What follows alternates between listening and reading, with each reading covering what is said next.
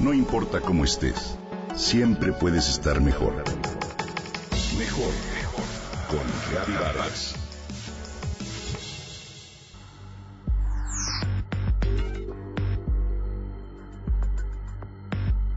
¿Qué tanto puede ser tantito? Me dice Estela cuando me cuenta cómo fue que la tecnología terminó por perjudicar a su pequeño de apenas siete años de edad. A modo de un tranquilizante, entre comillas, alguien me sugirió juegos educativos en la tableta electrónica, por lo que decidí comprarla. Ha sido el peor error de mi vida, me comenta Estela. Iván amaba leer, solía jugar fútbol con sus amigos, pero con la tableta de principio parecía concentrado, entretenido, y hasta había dejado de pelear con Soraya, su hermana. Creí que todo iba mejor, cuando de pronto comenzó a presentar cambios que no me gustaron. Ya no era el mismo y sus intereses habían cambiado. El colmo fue cuando de vacaciones, en la playa, estuvo todo el tiempo metido en el juego que tenía el dispositivo electrónico, a decir mío, se le creó una especie de vicio y no hizo caso de los demás niños que jugaban en la piscina. Y ahí no paró la cosa. Se dormía tarde por jugar con la tablet y una vez hasta lo encontré en una especie de trance, como oído. Este relato me estremece y reflexiono entonces en el hecho de que el mismo Steve Jobs se definía como un padre de baja tecnología y no solo él.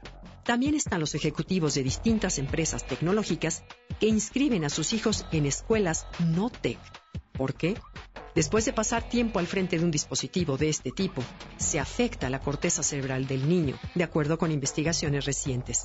Esta zona del cerebro es la que controla el funcionamiento ejecutivo, el control de los impulsos y nuestras decisiones.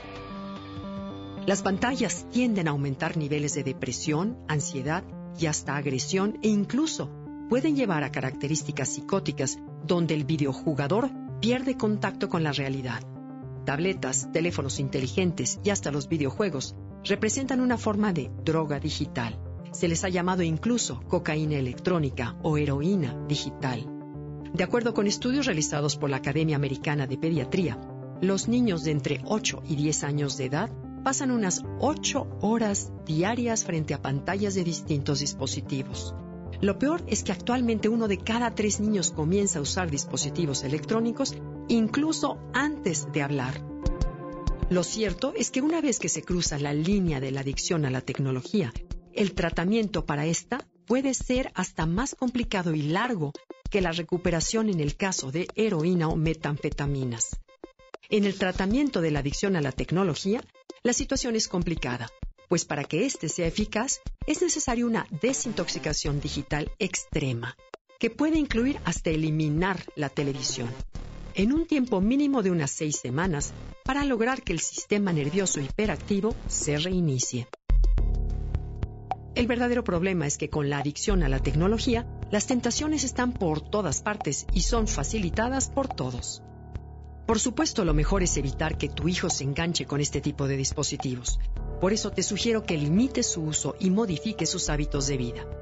Incluye en estos aprender un instrumento musical, practicar algún deporte o el hábito de la lectura. En verdad los niños necesitan interacciones sociales, contacto con la naturaleza, mover su cuerpo y usar la imaginación para poder desarrollarse adecuadamente, para poder vivir mejor.